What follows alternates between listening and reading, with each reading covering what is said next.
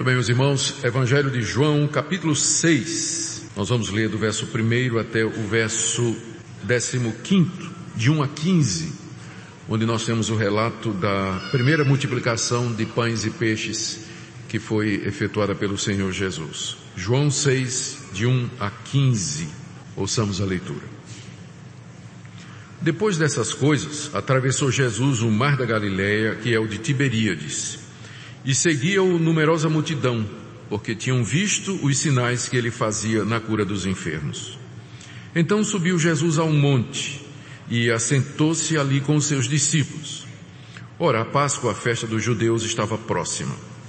Então Jesus, erguendo os olhos e vendo que grande multidão vinha ter com ele, disse a Felipe, onde compraremos pães para lhes dar a comer? Mas dizia isso para o experimentar, porque ele bem sabia o que estava para fazer. Respondeu-lhe Filipe, não lhes bastariam duzentos denários de pão para receber cada um seu pedaço. Um de seus discípulos, chamado André, irmão de Simão Pedro, informou a Jesus, está aí um rapaz que tem cinco pães de cevada e dois peixinhos, mas uh, isso que é para tanta gente? Disse Jesus, fazei o povo assentar-se pois havia naquele lugar muita relva, muita grama. Assentaram-se, pois, os homens em número de quase cinco mil. Então Jesus tomou os pães e, tendo dado graças, distribuiu-os entre eles, e também igualmente os peixes, quanto queriam.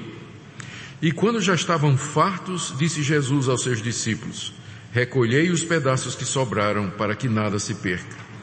Assim, pois, o fizeram, e encheram doze cestos de pedaços dos cinco pães de cevada que sobraram aos que haviam comido. Vendo, pois, os homens o sinal que Jesus fizera, disseram, este é verdadeiramente o profeta que devia vir ao mundo. Sabendo, pois, Jesus que estavam para vir com o intuito de arrebatá-lo para o proclamarem rei, retirou-se novamente sozinho para o monte. Esse é o quarto milagre que o Evangelho de João registra que foi realizado por Jesus. A essa altura ele já tinha feito muito mais do que quatro. Tanto é que o texto aqui nos diz que a multidão seguia Jesus exatamente porque tinha visto os milagres que ele fazia. Mas de todos esses milagres, João escolheu sete que ele registrou aqui no seu livro. E o objetivo declarado desses milagres que João escolheu para registrar é mostrar que Jesus é o Filho de Deus, que ele é o Messias, que ele é o Salvador do mundo. Tanto é que João se refere aos milagres de Jesus como sendo sinais. O sinal é um evento que aponta para uma realidade além dele. E os milagres apontavam para a pessoa de Jesus, quem ele era, seu relacionamento com Deus, sua missão aqui nesse mundo e a sua compaixão para com os homens.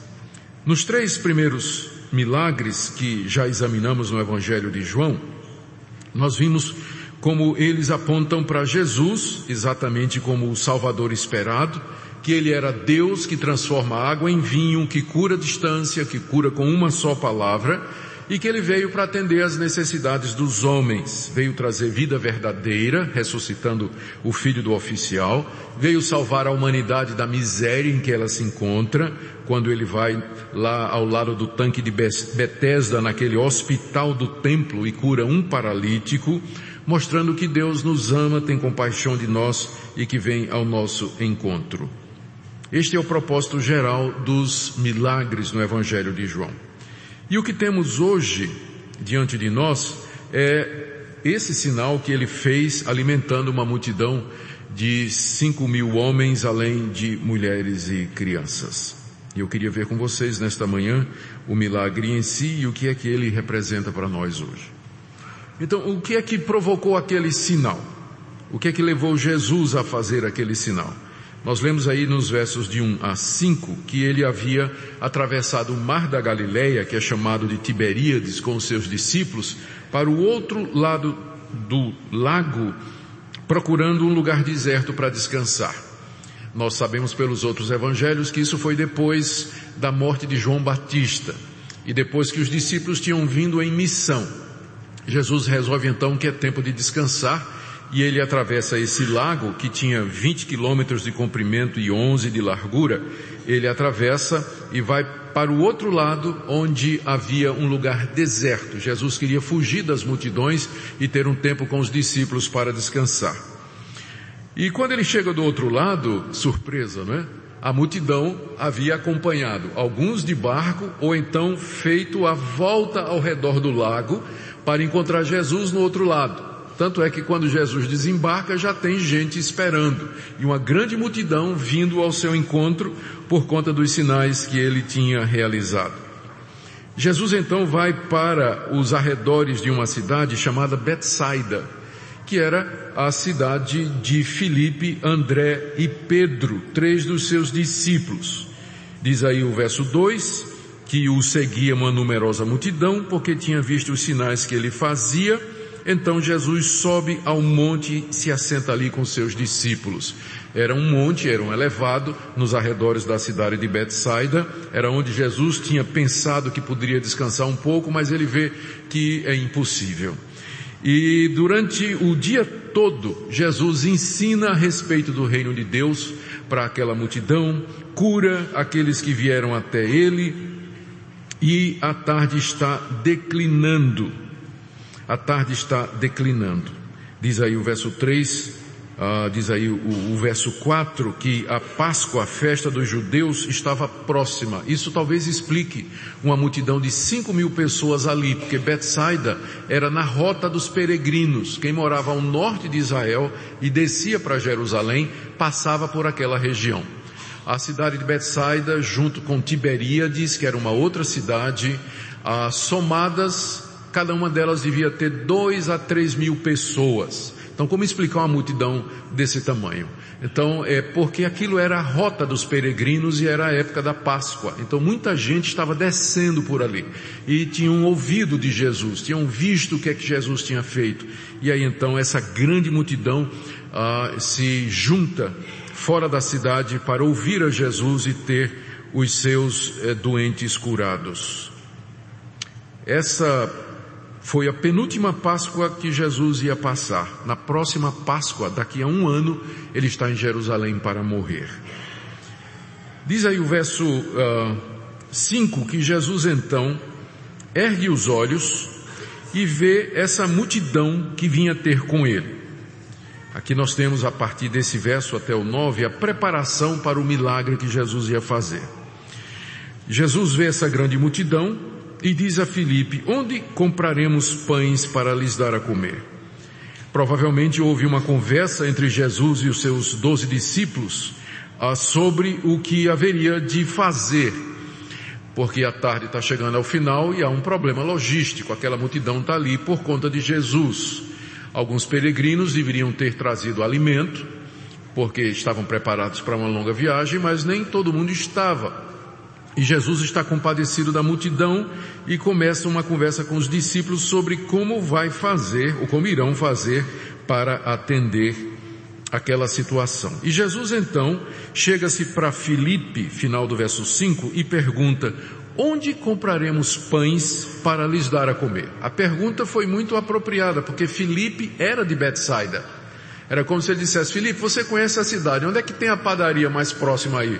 Para a gente comprar pão para esse pessoal. E a resposta de Filipe, diz aí o verso 7, era uma resposta de meio que de incredulidade para quem já tinha visto que Jesus era capaz de fazer. Ele disse, mestre, pelos meus cálculos aqui, nós vamos precisar de 200 moedas de prata. Para vocês terem uma ideia, uma moeda era o salário de um trabalhador por dia. 200 moedas dá mais ou menos assim oito meses de trabalho nós vamos precisar de 200 moedas de prata para comprar pão para todo esse pessoal. Diz o verso 6 que Jesus fez aquela pergunta para experimentar Felipe, porque ele sabia o que é que ia fazer. E isso nos chama a atenção, porque nos três milagres anteriores que Jesus realizou, antes que ele os fizesse, ele entrou em diálogo com os seus discípulos ou com alguém, como que para provocar. No primeiro milagre, que foi transformação de água em vinho, ele primeiro perguntou a Maria, que queria que ele fizesse alguma coisa.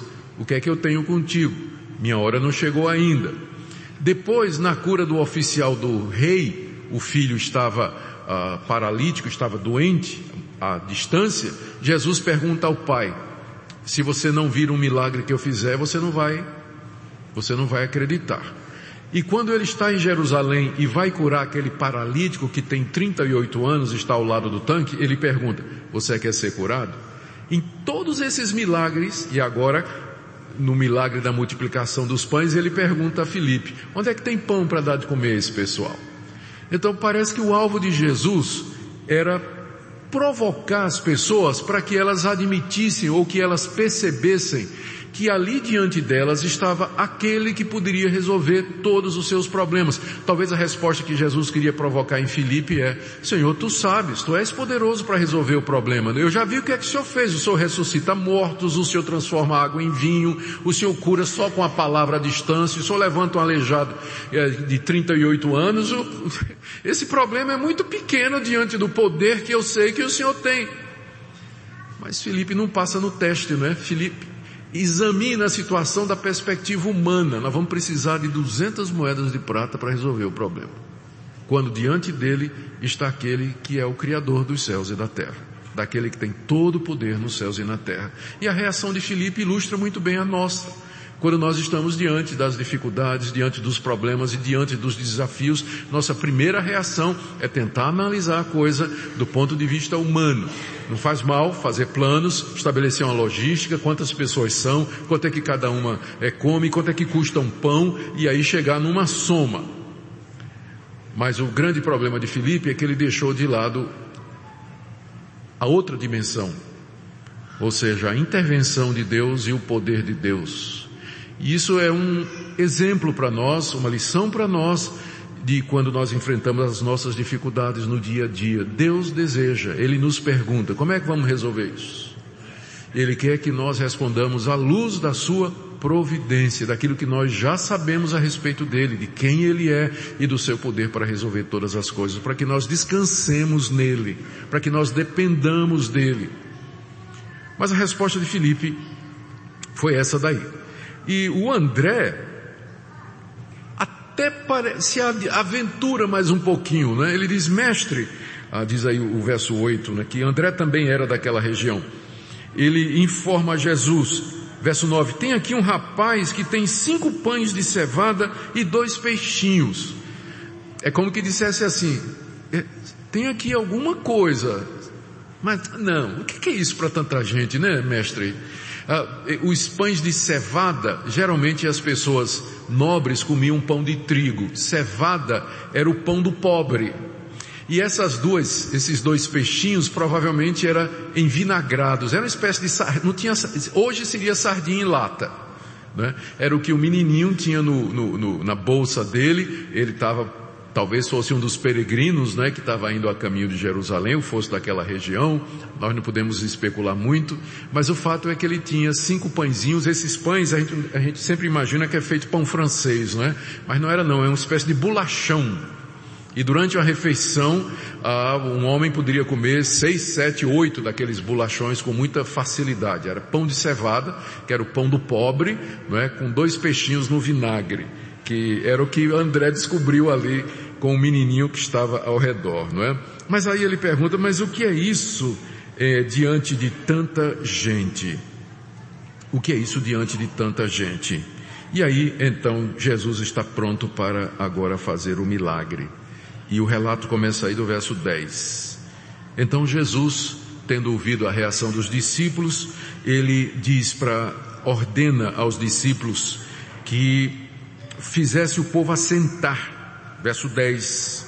Fazer o povo assentar, pois havia naquele lugar muita relva, e assentaram, pois, os homens em número de quase cinco mil. Os outros evangelhos nos dizem que é, Jesus mandou que eles fizessem isso em grupos de 50 e de 100, o que facilita a contagem. A gente sabe como é difícil contar a multidão, né? Os números diferentes aí, quando tem passeata, mostra que não é fácil contar a multidão. Mas uh, talvez o número aqui seja bem preciso, porque foram divididos em grupos de 50 e de 100. E aí ficava mais fácil fazer a conta. E Jesus então, no verso 11, toma os pães, dá graças a Deus e distribui entre eles igualmente os peixes quanto queriam. Eu imagino mais ou menos isso. Jesus pega os pães, cinco bolachões ali, devia ter cestos, não é? A gente vai ver mais adiante que tinha cestos, e Jesus começa a quebrar. Começa a quebrar e, e vai quebrando. E não para, né? Vai enchendo. E os discípulos levando. Deve ter mais gente ajudando. Quebrando, quebrando. E pega o peixe e entrega. Aí no lugar do peixe aparece outro. Aí vai. Eu não sei como é que deve ter eu não sei como aconteceu, mas a gente fica só imaginando e deve ter sido alguma coisa extraordinária. A verdade é que eles saíram distribuindo quanto queriam, havia fartura, havia abundância. Todos comeram, diz o texto, e se fartaram. Note que o texto fala de cinco mil homens. Mateus diz que além dos cinco mil homens havia mulheres e crianças. Então as estimativas eram que essa multidão era no mínimo de 10 mil pessoas, podendo ter chegado a 20 mil pessoas. E todos eles começam a comer. Todos começam a comer. E quando estavam fartos, verso 12, disse Jesus aos seus discípulos, recolhei os pedaços que sobraram para que nada se perca. Assim pois o fizeram e encheram doze cestos de pedaços dos cinco pães de cevada que sobraram aos que haviam comido.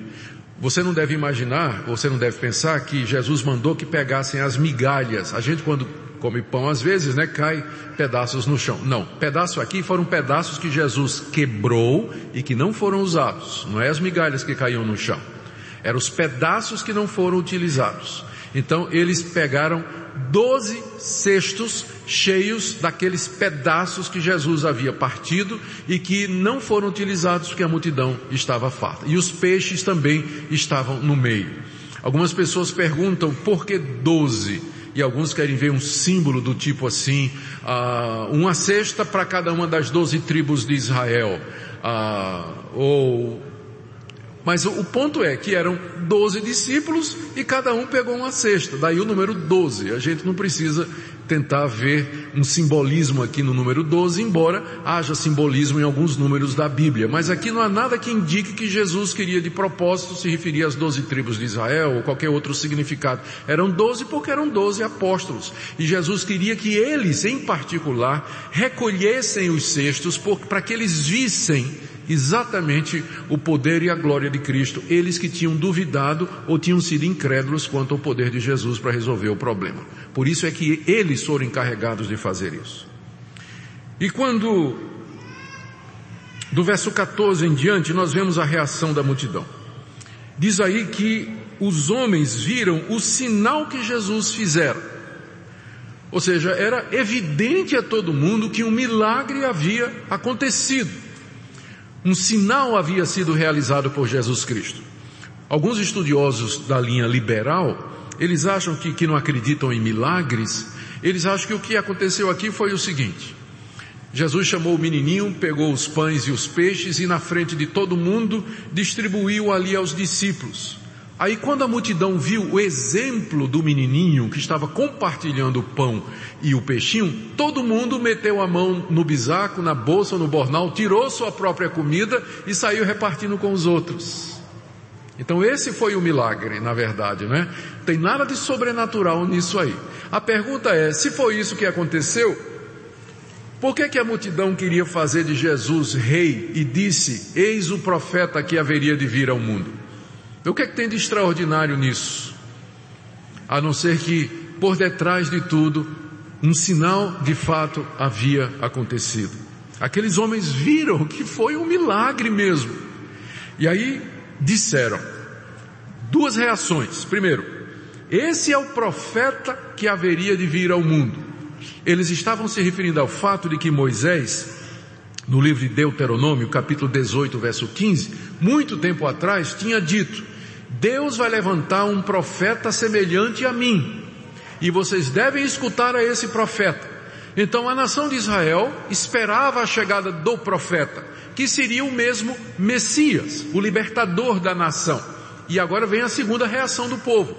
Quando eles veem Jesus fazer aquele milagre extraordinário, do nada fazer surgir é, é, comida, eles dizem, esse é esse o Messias anunciado por Moisés. Esse é o grande profeta. É ele que vai então liderar agora o povo de Deus. Naquela época, a nação de Israel estava debaixo do jugo do Império Romano. Eles eram tributários de Roma, eles não tinham governo próprio, eles tinham procuradores e reis que eram enviados ou nomeados é, pelo imperador em Roma. Eles não tinham liberdade política e havia um anseio na nação de Israel de adquirir a sua independência, de gerir os seus próprios destinos. E agora aparece a pessoa certa para fazer isso. O Messias está aqui, o profeta, alguém que é poderoso para nos dar comida, para nos alimentar. Então, o passo seguinte é a multidão dizer: esse vai ser o nosso rei. E ali na hora, eles queriam pegar Jesus, ungir Jesus como rei, colocar uma coroa na cabeça dele e dizer: agora nós vamos ser independentes. O Senhor vai liderar os nossos exércitos contra o exército de Roma e nós vamos agora ter toda a liberdade. Quando Jesus percebeu que era isso que eles queriam, verso 15, ele retirou-se sozinho para o monte. Porque não foi a primeira vez que Jesus foi tentado. Algum tempo antes, lá no deserto, alguém também chegou para Jesus e disse: Está vendo os reinos desse mundo? Tudo te darei se prostrado me adorares. E qual foi a resposta de Jesus? Sai, Satanás porque está escrito ao Senhor teu Deus adorarás e só Ele prestarás culto. Jesus não, não se deixaria convencer, persuadir ou atrair por um reino desse mundo, porque o seu reino era um reino espiritual, é o reino dos céus, é o reino de Deus. E Jesus não se prestaria a servir como instrumento para levar avante aquelas pretensões ou anseios políticos de um povo que não tinha entendido que o profeta e o Messias, ele era essencialmente um libertador espiritual que vinha libertar a nação de Israel de um cativeiro pior do que o cativeiro romano, do domínio romano, que era o domínio da culpa, do pecado e da morte. Eles não tinham entendido. Por isso Jesus se recusou a fazer o papel de libertador político. Algumas pessoas Alguns teólogos, especialmente ligados às teologias de esquerda, ah, como teologia da libertação e alguns ramos radicais da teologia de missão integral, ah, confundem as coisas e às vezes querem retratar Jesus como sendo aquele que, eh, como espécie de líder político, ah, libertador social, enfim, alguém que veio a esse mundo para promover paz e justiça entre os homens. Se esse fosse o motivo de Jesus, essa seria uma boa hora para ele assumir. Porque tinha um povo, tinha um interesse, tinha um reconhecimento, tinha confiança da multidão. Essa seria uma boa hora para Jesus começar uma reforma de justiça e de verdade ali entre o povo judeu. Mas ele não tinha vindo para isso. Ele veio para ser o salvador da condição humana de perdida diante de Deus e condenada pelos seus próprios pecados. Por isso, como já tinha recusado a primeira vez a oferta do diabo, ele também agora recusa a oferta da multidão e ele se retira para orar, como dizem os demais evangelhos. O que é que tudo isso nos ensina? Lembremos que o que vem em seguida, depois que Jesus faz esse sinal, tem um episódio em que ele anda sobre o mar, que é o que nós veremos próximo domingo. 16 a 21 é o quinto sinal. E no verso 22, Jesus começa a falar às multidões de que ele é o pão da vida. Não dá para não perceber a relação com o milagre da multiplicação. Vejam, por exemplo, no capítulo 6, o diálogo que começou entre Jesus e a multidão no verso 30. Capítulo 6, verso 30. Então disseram eles, que sinal fazes para que vejamos e creiamos em ti? Quais são os teus feitos? Já tinham esquecido a multiplicação dos pães. Nossos pais comeram maná no deserto, como está escrito, deu-lhes a comer pão do céu. Ou então eles lembravam, mas disseram assim, ah, esse milagrezinho que você fez aí de multiplicar pães, ah, os nossos pais já experimentaram isso. Moisés fez cair pão do céu 40 anos para o nosso povo. Então o que, é que tem de mais o Senhor tem multiplicado esses pães aí? Olha a resposta de Jesus no verso 32. Replicou-lhe Jesus, em verdade, em verdade vos digo, não foi Moisés quem vos deu o pão do céu. O verdadeiro pão do céu é meu Pai quem vos dá porque o pão de Deus é o que desce do céu e dá vida ao mundo. Então lhe disseram, Senhor, dá-nos sempre desse pão. Declarou-lhes, pois, Jesus, eu sou o pão da vida. O que vem a mim jamais terá fome, e o que crê em mim jamais terá sede. O alvo de Jesus com aquele milagre de multiplicação de pães foi mostrar para aquela multidão, mostrar para os judeus que ele era o pão da vida, que ele era o verdadeiro pão que desceu do céu, superior ao maná que caiu no deserto 40 anos, superior àquele pão que Jesus tinha multiplicado. Quem comesse do maná ou quem comesse daquele pão que Jesus multiplicou teria fome outra vez, mas quem se alimentasse dele, de Cristo Jesus, jamais teria fome. E Jesus está se referindo aqui a uma comida espiritual e a uma fome espiritual. Esse foi o objetivo daquele milagre. É por isso que é chamado de um sinal, porque ele aponta para uma realidade além. E a realidade é essa, que Jesus é Deus, que ele tem poder sobre o mundo que ele criou e que ele tem poder sobre as leis que ele determinou e que ele pode do nada fazer surgir todas as coisas. O alvo do milagre é mostrar que Jesus satisfaz as nossas necessidades materiais, mas mais do que isso, ele supre as necessidades espirituais. Ele pode sobrenaturalmente, pela providência, nos dar o pão de cada dia, mas ele é o pão da vida, muito mais importante. Muito mais importante. Os milagres em si, você percebe, eles não são claros. E ainda que Deus faça milagres, as pessoas ainda não acreditam como devem acreditar, sendo necessário a palavra para poder instruí-las. Jesus fez um milagre na frente de toda aquela multidão e o pessoal estava atrás dele porque queria pão. Jesus então tem que explicar, eu sou o pão da vida. O milagre não fala sozinho, ele precisa da palavra, ele precisa da explicação.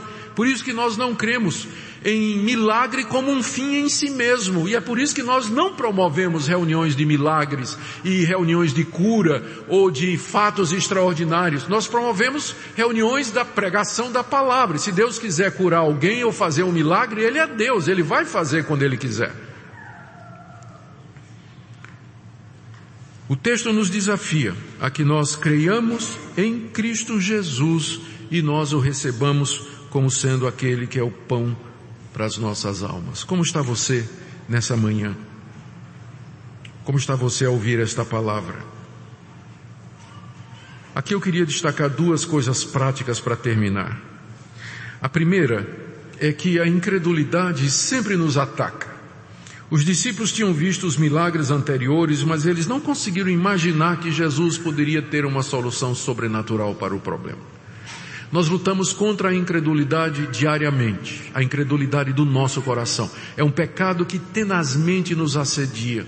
Diariamente nós precisamos nos discipular, exercitar, disciplinar e exercitar a nossa fé. A confiar em Deus, e essa é uma das razões pelas quais Deus manda problemas, dificuldades e desafios Vamos crer em Deus? Vamos confiar nele? Vamos depender dele? Ou vamos passar a noite acordado em cima do, da mesa com a caneta e, e, o papel fazendo contas e tentando equacionar tudo? Não é que essas coisas são erradas, mas eu, eu digo, quando elas substituem ou se tornam o foco mais importante quando nós estamos diante de um problema. Não é errado você sentar e fazer conta. Tem que sentar e fazer mesmo, diante da dificuldade toda, mas não esqueça o poder de Deus para a resolução de problemas. É isso que Jesus combate aqui. E a segunda coisa que eu queria dizer como termos práticos, eu já tinha lido esse texto, esse milagre tantas vezes, mas me preparando para hoje, o verso 6. Jesus, verso 5, Jesus pergunta a Filipe, onde compraremos pães para lhes dar a comer? Aí o verso 6 diz, mas dizia isso para experimentar, porque ele bem sabia o que estava para fazer. Deus já sabe o que ele vai fazer. Deus já determinou o que ele vai fazer. A providência de Deus já decretou tudo o que existe, mas mesmo assim ele chega para nós e pergunta: como resolver isso? Qual é a decisão que nós temos de tomar? Qual vai ser a sua escolha? de uma forma que a gente não consegue compreender, Deus realiza todo o seu propósito, Ele faz toda a sua vontade e nos envolve no processo. E nós participamos desse processo. E nós sentimos que participamos livremente, que as nossas orações contam, que as nossas decisões são importantes, mas no final, Jesus já sabia o que é que ia ser. Ele já sabia o que é que ia acontecer. Essa combinação da soberania de Deus e a responsabilidade humana é um mistério que consola o nosso coração. Por um lado, Deus está no controle. Por outro, a minha oração, a minha decisão, a minha escolha são importantes. Eu não sou um mero peão no xadrez determinista da história, mas as minhas reações e as minhas escolhas, elas fazem parte do plano de Deus para aquilo que ele já determinou que acontecesse. A minha oração é que nessa manhã Deus conforte o seu coração e que você creia, creia que Jesus é o pão da vida e que Ele supre as suas necessidades, isso é importante na época que nós estamos vivendo, mas mais do que isso, necessidades materiais, mais do que isso, Ele supre a maior necessidade de todas que nós temos, que é de vida eterna. Eu sou o pão da vida, disse o nosso Senhor. Oremos. Senhor, és tu quem nos dás o pão do céu. E o Senhor já mandou teu filho Jesus Cristo para ser o pão da vida. E agora quando vamos celebrar a ceia do Senhor e vamos tomar o pão em memória dele, renova a nossa fé, a nossa esperança e a nossa confiança. Dê Senhor que diariamente nós possamos depender de Ti, da Tua providência guia-nos no teu caminho. Se há alguém aqui, Senhor, que ainda não entendeu o Evangelho, que possa compreender nesta manhã. É o que pedimos por amor de Jesus, nosso Salvador. Amém.